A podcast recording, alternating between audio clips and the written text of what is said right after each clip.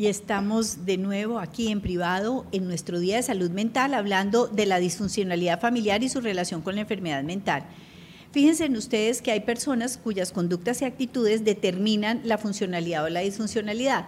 Si en las familias, por ejemplo, funcionales, la alegría, la vitalidad, el reconocimiento, eh, como resaltar las cualidades de los individuos es, digamos, como una característica, en las familias conflictivas, doctor, por ejemplo, esa amargura, esas personas eh, que uno le dice, hola, ¿cómo está? ¿Y cómo voy a estar? ¿Y cómo quiere que esté?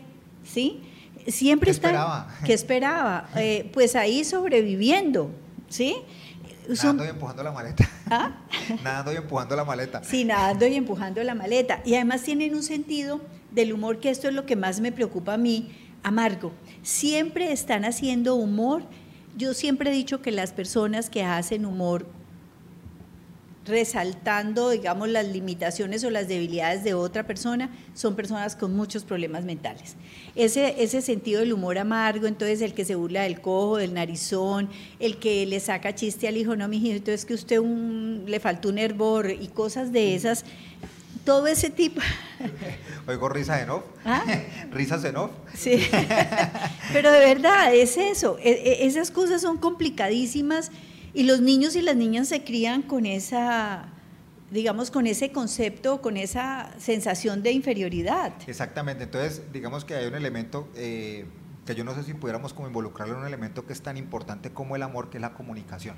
¿sí? Uy, sí. Es que, de una vez la notica, Sí. entonces es la comunicación, es la forma como decimos las cosas, es, sí, digamos que sí se pueden eh, manejar elementos correctivos, pues a partir, digamos, del humor, o sea, como buscar que, la forma en que el elemento, repito, correctivo sea de una forma más amable, pero ojo que esa forma más amable, pues no se puede volver un elemento ni de, ni de burla y muchísimo menos, muchísimo menos de maltrato. ¿sí? En los señalamientos hay que hacerlos, los señalamientos hay que hacerlos y eso es parte de la comunicación de la familia. Es parte de la comunicación de la familia yo poder decirle a mi hermano, poder decirle yo a mi papá o poder decirle yo a mi hijo, mira, fallaste en esto. Esto Claro. está funcionando de la forma adecuada y no está funcionando de la forma adecuada por esto, o por qué crees que esto no está saliendo de la forma adecuada. Entonces hacer como el señalamiento de esa forma, pero todo a partir de la comunicación. Pero cuando la comunicación se vuelve, como usted lo dice, doctora, es que, pues, ¿cómo no te iba a salir mal si, si es que, mejor dicho, si vos necesitas un embarazo de 12 meses Sí. pues, para que te formara el cerebro? Sí. Entonces una cantidad de cosas que van creando Uy, un sí. sentimiento Ay, sí. minusválico en la persona, ¿sí?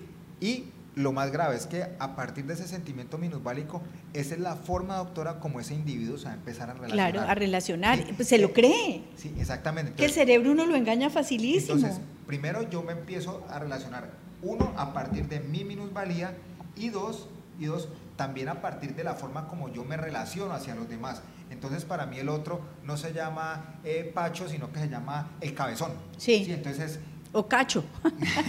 entonces es, es esos elementos, obviamente, van a ser a generar mejor conductas mal adaptativas en los individuos y de dónde parte todo de una mala comunicación a nivel familiar. Mire, le voy a mostrar un video que creo que se está volviendo viral y es el de este niño. Entonces, vamos a ver si puedo ponerle volumen, pero esto es, esto es una maravilla porque ahí es donde nosotros, sí, voy a ponerlo aquí, pero quiero retrocederlo. Oi.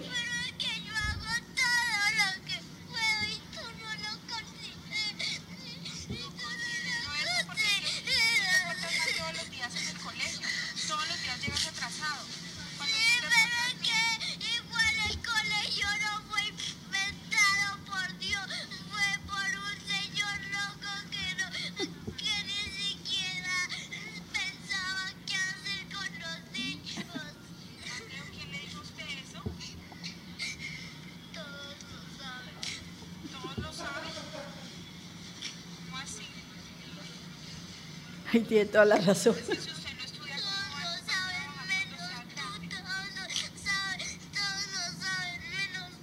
mi, y mi papá.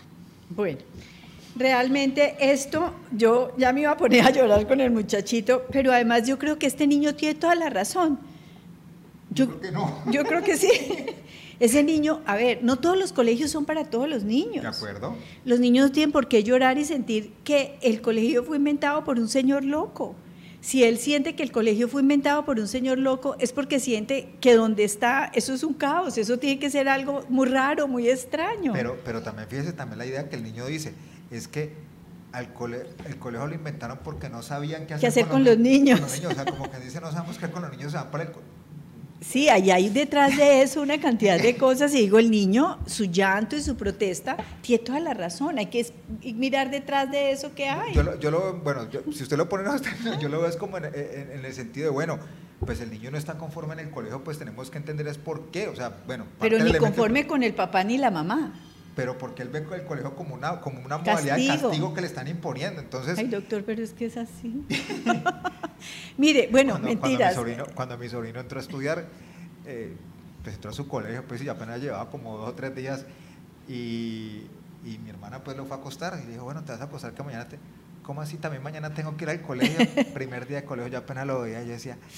Santiago, te faltan 12 años. Yo tenía 12 Sí. años y yo también como que miraba para atrás, pues, Ay, sí. pues también yo todo lo que he hecho y yo decía, Dios mío, es que son 12 años de colegio. Claro, pero además de eso, además de eso, doctor, mire, si uno se pone a pensar en las familias, por ejemplo, disfuncionales, pues a veces el niño no se oye, al niño se le impone y no miramos más atrás de, de- de lo que hay en, e- en esa situación. Pero uno, yo me acuerdo cuando estaba en el colegio, la época de llegar a vacaciones era eterna, era eterna y las vacaciones duraban muy cortico, o uno tenía esa sensación de que el tiempo en el colegio pasaba lento y lento y uno decía, Dios mío, apenas vamos en octubre y así sucesivamente, pues teníamos calendario B, pero lo que quiero decir con esto es que eh, los colegios se han ido mejorando enormemente. Las estructuras académicas han- están siendo más flexibles, más humanizadas, etcétera, etcétera.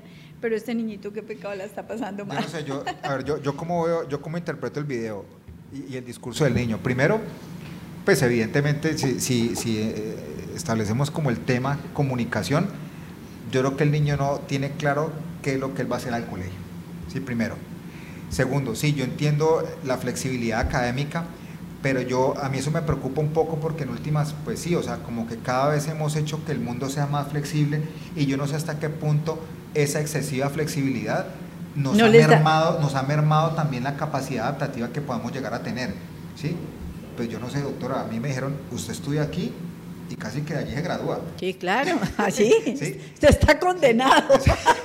¿sí? Entonces, yo, yo no sé, pues hoy agradezco.